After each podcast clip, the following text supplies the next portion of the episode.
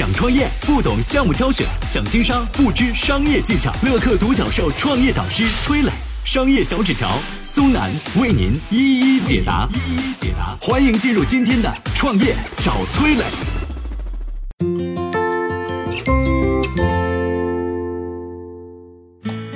服务远超海底捞，名气碾压万达商场，曾被誉为中国初代零售巨头的郑州亚细亚商场，为何以倒闭告终呢？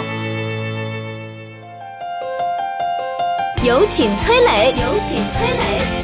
如今啊，海底捞靠着服务至上的理念征服了许多消费者。但是您知道吗？早在上个世纪九十年代，就有这么一家商场，靠着优质的服务闻名全国，被誉为中原地区的商业航母。这个商场叫做亚细亚。在当时商界一片暮气沉沉的时候，亚细亚商场独树一帜，提出了“顾客是上帝，微笑服务”的理念。据说啊，当年有个天津市的小学生给亚细亚商场的创始人王随洲写了一封信，信里边说：“语文老师让我写一篇作文，主题是我的理想。我们班很多同学写的都是到亚细亚。”当服务员，亚细亚的名气可见一斑啊！但是这个曾经红极一时的商场，最终也没逃过没落的命运。二零零五年，亚细亚商场被拍卖，竟无人问津呐！昔日的国内零售巨头为何会沦落至此？故事要从创始人王随洲身上说起。一九九八年，三十二岁的王随洲从部队退伍，当时摆在他面前的有两条路：一呢是进体制内当个副局长，第二呢是下海经商。当时有个开发商在郑州市中心建了一个商场，建好之后招商效果很不理想，这个开发商就找到了王随洲，希望他能够出面救火，出任总经理。上个世纪八九十年代呢，正是经商热的年代，王随洲不假思索地选了第二条路，他只和开发商提了一个要求：总公司只管我一个人，其他的事儿全由我做主。得到了允许之后，王绥洲领了四十万的开办费，毅然上任。当时的商场几乎全是国营的。那时候商品紧缺，完全是卖方市场，哪讲什么服务质量啊？国营商场的售货员一边上班一边吃瓜子，对于顾客爱答不理。商场柜台上还贴了张纸条，上面写着“货离柜台，概不负责”。在这种环境下，一九八九年亚细亚商场诞生。王绥洲把商场的核心竞争力定为服务，这在当时可是一件非常超前的事儿啊！要知道，以服务起家的海底捞，一九九四年的才刚刚创建呢。顾客走进亚细亚，仿佛走进了一个明亮豪华的星级宾馆。大厅里边竟然还有人工瀑布，流水叮咚，配合着轻柔的音乐，让人是眼前一亮。王随洲要求营业员全部统一着装，都讲普通话，对顾客的任何要求都不能说不。不仅如此啊，亚夏商场还隔三差五的进行表演，每天的清晨，商场门口的仪仗队都会升国旗、奏国歌，这也成了游客去郑州旅游必看的一个项目，就像去北京要看升旗仪式。王崔洲真是一个罕见的商业奇才啊，他首创的很多做法一直延续至今。比如说，在商场里开设儿童乐园，成立售后服务车队，免费送货。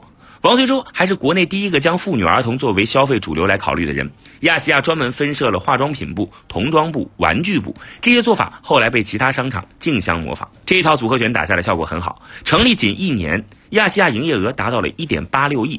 此后三年，亚细亚的营业额一直稳居河南第一。这么火的商场，为何后来开不下去了呢？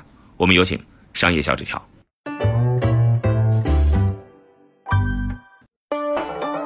有请商业小纸条，请商业小纸条。一九九二年前后，亚细亚商场的名气达到顶峰。郑州的五大国有商场原本对王遂洲的这一套不屑一顾，但眼看着自家生意越发惨淡，他们坐不住了，纷纷效仿亚细亚。亚细亚搞迎宾，他们就搞军乐队；亚细亚做广告，他们跟着做。在这样的竞争之下，郑州市场逐步被激活。同年，中央电视台以亚细亚和其他五大商场的竞争为主题，拍了一部纪录片。节目播出两个月里。全国一百八十多家企业组团到亚细亚商场参观取经。就在这一年呢，王绥洲可以说是名利双丰收啊！就在此时，危机的萌芽正在悄然萌发。前期一帆风顺，让王绥洲坚信自己重名声轻业务的模式行得通。一九九一年，王绥洲在海口办了一家亚细亚酒店，依然遵循郑州亚细亚商场的成功模式，宣传服务面面俱到，酒水菜品啊。其实却马马虎虎，引来顾客一片抱怨。王遂洲竟然认为毛病出在公关不到位、形象不饱满上，号令酒店上下想新的策划点子。就这样，惨淡经营十个月，亚细亚酒店倒闭了。但是王遂洲并没有从酒店的失败当中吸取教训，这也为日后亚细亚商场的覆灭埋下了祸根。一九九三年，日本零售巨头八百伴集团来到中国投资建商场，王遂洲特别看重八百伴这家公司，他既把八百伴当成对手，也把他当成老师。他把八百伴的成功原因总结成两点：一是快，二是凭借一股子气儿往前冲。八佰伴当时高调宣布要在中国开设一千家连锁店，王遂洲当即拍板，咱们要开连锁店，并且宣布要在二零零零年之前建一个大型企业集团，并且达到五百亿的年销售额。这是一个无比冒险的决定，因为在此之前呢，王遂洲连连锁是啥都不知道，这是一个不可能实现的目标啊！王遂洲高估了当时的消费能力，他要求南阳亚细亚商场每天卖一百万，实际上开业一个月啊才卖出四十万。但是王遂洲依然没有任何风险控制意识，他为了追求高规格，甚至可以不计成本。到一九九六年的时候，这个庞大的摊子已经撑不住了，省内分店每个月亏四百万，上海、北京几个店每个月亏两千万，连锁计划失败，分店陆续关门。曾经红极一时的亚细亚商场开始走向下坡路。一九九七年三月，王遂洲宣布辞职，他的几位继任者试图挽回局面，但都走在王遂洲的老路上，无济于事。亚细亚商业帝国迅速崩塌。到二零零五年，商场被拍卖，却无人问津。一个时代的神话，到头来竟然落得如此结局啊！想创业不懂项目挑选，想经商不知商业技巧。乐客独角兽创业导师崔磊，商业小纸条苏南为您一一解答，一一解答。欢迎进入今天的创业找崔磊。